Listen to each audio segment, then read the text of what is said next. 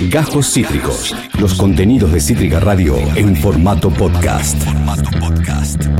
He encabezado una, eh, un inicio, una especie de travesía eh, virtual eh, mediante la gran plataforma Paramount, que no me paga nada, pero espero que próximamente lo haga, a que a ver una serie que yo conocí a partir de TikTok. Yo estaba trabajando. Yo trabajo consumiendo TikToks y me salta un TikTok, justamente que va a ser, de una serie protagonizada por Brian Cranston, eh, también conocido como, bueno, Malcolm in the Middle y otros laburos más, pero principalmente Breaking Bad.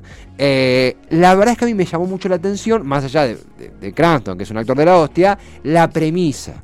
En, ese, en esa serie, Brian Cranston es el padre de un jovencito eh, que atropella, mata y se fuga asesinando en ese, en ese evento, obviamente que accidentalmente, al hijo de uno de los mafiosos más pesados de Nueva Orleans, el estado donde viven. ¿Y cuál es la premisa que hace que todo se problematice y se vaya a la mierda aún más? Que eh, el personaje de Brian Cranston es el juez Michael de Seattle. Repito, juez. Es un juez eh, progre, súper eh, que busca ser equitativo y que todo el tiempo te habla del derecho, hasta que se da cuenta que su hijo cometió un crimen que involucra al hijo del peor matón de la ciudad. Y a partir de ahí se va todo a la mismísima mierda. arranquemos por la, parte final si se quiere. Es una gran serie, es una gran serie recontrada para verla. Eh, duran unos 50 minutos los capítulos. La verdad es que yo sentí una lentitud, sentí en algún momentito algún capítulo que dije, che, le sobraron 10 minutos a esto. Le sobraron 10 minutos. Pero pero lo compensa bastante bien, con muy buenas actuaciones, con un ritmo que te permite ir subiendo expectativas, eh, estalla muy rápido la serie, y a mí me gustó eso, no especuló, no ahorra nada, eh, es de los mismos creadores de The Good Wife, una de mis series favoritas, eh, esta cosa de el lado B de la vida judicial, está filmada en Nueva Orleans, eh, hay, vamos un poquito de contexto, Brian Cranston hace Michael Desiato, juez de Nueva Orleans, eh, su hijo es, no es un actor que no es tan conocido, pero a mí el hijo me, cae un poco mal, tiene un par de cosas que decís, eh, sos un forro, chabón, para ubicate, tu, viejo te está cubriendo y, vos estás haciendo esta, esta pelotudez que no quiero spoilear, pero creo que es parte del personaje, ¿no? Del actor Hunter Dugan. Es muy bueno y acá quiero reivindicar el personaje del matón que pierde a su hijo a manos del hijo del juez en ese accidente, eh, Jimmy Baxter, que es eh, eh, encarnado por Michael Stuhlbarg. es muy bueno el rol de Jimmy Baxter. Yo al principio, pensé que era Tano, no, es como una mezcla de Tanos irlandeses y escoceses, que son la, la gran matufia de Nueva Orleans. y el personaje de Jimmy Baxter tiene algo hasta argento, tiene algo de Argentina. Es medio, medio cachetón, pelo para atrás. Eh, habla como si tuviera un escarbadiente en la boca. Me, impactó mucho. Porque no. Obviamente que se muere, un, se muere un pibe en un accidente, hay un golpe bajo en la serie. No creo que eso sea un golpe bajo, es en todo caso una acción, parte del plot, parte de la trama. Eh, pero en algún momento flashé que este chabón Jimmy Baxter iba a caer en esta cosa de eh, los estereotipos de los mafiosos. Y no, lo, manejan bastante bien. Tiene algo de Gus Fring, de Breaking Bad. Tiene algo del padrino, obviamente. Y sí, obviamente no va a salir de, esa escuela.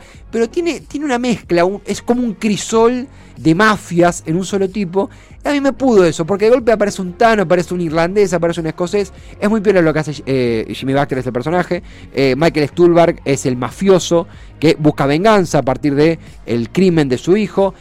Hope Davis es Gina Baxter, que es la esposa de Jimmy Baxter, justamente. No me gustó mucho ese personaje, no, no, no me terminó de convencer. Es una, una persona mafiosamente angelical, que es un poquito juega en esta imagen de detrás de un gran hombre, una gran mujer, frase media de antaño, pero se entiende un poco que es ella la que ejecuta los planes más perversos de la familia Baxter.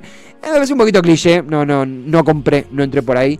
Es muy piola también el rol que cumplen eh, eh, dentro del, mundo de, de eh, ah, Michael decía todo el personaje de Brian Cranston, el mundo judicial, el mundo de la rosca judicial no creo que entran en, clichés ahí, creo que lo sortean bastante bien. Hay un poquito esto de producciones eh, post ola feminista, en donde quizá un rol que en otras series de, judiciales, de leyes, estaba más reducido a los hombres. De golpe aparecen diferentes mujeres empoderadas, realizando protagonismos dentro del marco de la vida judicial, cosa que se replica después de tanto tiempo un poco en la vida judicial real.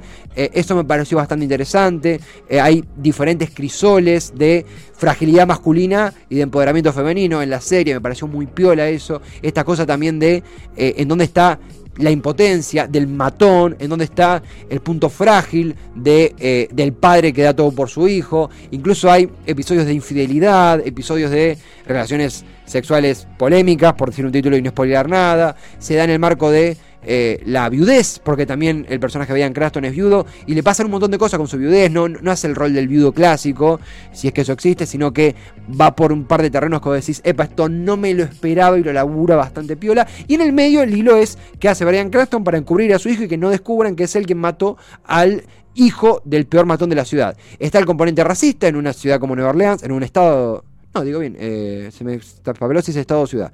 En un sitio como Nueva Orleans, eh, no, es una ciudad Nueva Orleans. En un sitio como Nueva Orleans, eh, justamente este factor racista, este factor del odio racial y, el enfrentamiento entre bandas, los prejuicios y la, la, la ¿cómo decirlo? Sí, el compendio de eh, violencia callejera, política, judicial, a partir del racismo policial, también está ese rol. Es una ciudad de Luisiana, listo, volvemos a jugar. Yo me, tuve un, hay un lapsus de decir estado o ciudad, es una ciudad, Nueva Orleans. Eh, quiero reivindicar un personaje que a mí me hace muy bien verlo, a mí me, me, enamora lo que hace Isaiah Wittok Jr., que algunos conocerán de The Wire, eh, por ahí no lo tienen de nombre, pero si lo googlean es un actor bastante conocido, eh, que hace de Charlie, que es como un, un rosqueador, un Sería como una suerte, qué sé yo, una especie de puntero que hay ahí en Nueva Orleans, que quiere ser alcalde. Ahí estaba en pantalla justo. Muy capo eh, eh, su rol, muy de esta cosa como de, de, chabón de Nueva Orleans, medio viejo, pero buena onda, pero de golpe te, te amenaza y te cagás encima. Eh, me, enamoré viendo esta serie. ¿Para qué les voy a mentir yo? Sí, me enamoré. Me enamoré de Fia Baxter, que es la hija de Jimmy Baxter, hermana del chico que eh, asesina en el accidente el hijo del juez Michael Desiato. Lily Kay es quien la, quien la encarna, eh, muy bella. Tiene esta cosa de eh, persona de más de 25 haciendo de, chica de secundaria, que decís, che, bueno, se nota que, no sos re joven, pero no tenés edad de secundario. bueno, pero lo, lo dejamos pasar. Y algo que muy particular de la serie es que esta serie, cuando se estaba rodando, estalla la pandemia. Esta serie iba por eh, grabar, no sé, el cuarto capítulo y estalla la mierda la pandemia. Y es muy particular como te quieren situar la serie en el 2020 y se nota que, se nota mucho que está gestada en el estallido de la pandemia y no saben qué mierda hacer con la pandemia en la serie. ¿Por qué? Porque dicen en un momento el personaje de, de Brian Cranston, bueno, este juicio va a ser con este número de gente porque tenemos este virus que nos está afectando, ni nombran coronavirus, dicen este mal que está rondando entre nosotros. Vos decís de qué está hablando, ah, claro, el coronavirus. Pero después en la vida real hacen todo igual. Van a comer, van a. se juntan entre 50, van a un desfile, hay clases, eh, nada que ver con la pandemia, lo cual es entendible porque no sabíamos qué iba a pasar. Es medio una gripe porcina lo que tienen ellos. No es que haya sido. Sí, fue mucho menos grave a nivel macro, eh, pero no es por minimizarla. Pero me acuerdo que en la gripe porcina no dejamos de de ir a comprar sin barbijo, de salir bondi, había distanciamiento y hasta ahí. Hasta medio raro ver un barbijo con la gripe porcina, salvo raras excepciones, pero la actividad seguía, salvo un mes que no tuvimos clases, fue algo así, en lo que fue el coronavirus para Your Honor. Eh, había algo muy particular, que es que en un momento el chabón, tipo, no sé, va a una secretaria, le da un café y tiene el barbijo bajo, o está el jurado y solamente uno tiene barbijo y están todos juntos. Y así, bueno, no funcionaba así en ese momento. También en un momento cada tanto tiene un, bueno, eh, vayamos para acá y mantengamos el distanciamiento social. Y a la otra escena están todos reunidos comiendo y chupando el mismo plato. Digo, esas cosas que, no tienen nada que ver con la producción, que son ni siquiera errores, son tanteos de qué carajo pasaba eh, con, las producciones que sucedían durante la pandemia. Eh, la verdad es que es una serie súper recomendada. Serie para ver de noche, serie para ver de a dos también. Yo la vi solo y la, rompió toda. Y eh, hace poco se confirmó la nueva temporada de Your Honor. Eh, acá estoy leyendo El Espectador. Your Honor estrenará segunda temporada en el 2022. Esta serie es del 2021. Eh, ahí vemos en, pantalla justo está el personaje Michael Desiato de Brian Cranston. A mí me sorprendió. Porque, no voy a spoiler, por cómo termina, daba para cerrarla. No sé por dónde seguirá. Supongo que dependerá que siga Brian Cranston. la... Nada, yo entendí que el cierre era cierre. Me cuesta pensar cómo continuará, pero bueno, entiendo que, es parte de la magia. Em, creo que también la vara de Brian Cranston, de quien más está muy sujeta a Breaking Bad, lo cual es una huevada porque el chabón hizo cosas eh, igual de piola según de donde se vea. Ahí está el personaje de... Eh, bueno, ahí justo esta foto. A la izquierda está Brian Cranston. Al, en el centro está, eh, se me está escapando ahora, pero ya la recordaré, es la que hace de la gente, tiene un apellido Tano, bueno, una gente que está bastante piola en la serie, eh, y al lado, a, la extrema derecha, está Jimmy Baxter, el personaje de eh, Michael Stuhlbarg, que está genial. Es una foto que están jodiendo, están haciendo caras graciosas. Pero es muy piola, muy piola. Es mi personaje favorito, el que hace Michael Stuhlbarg con Jimmy Baxter.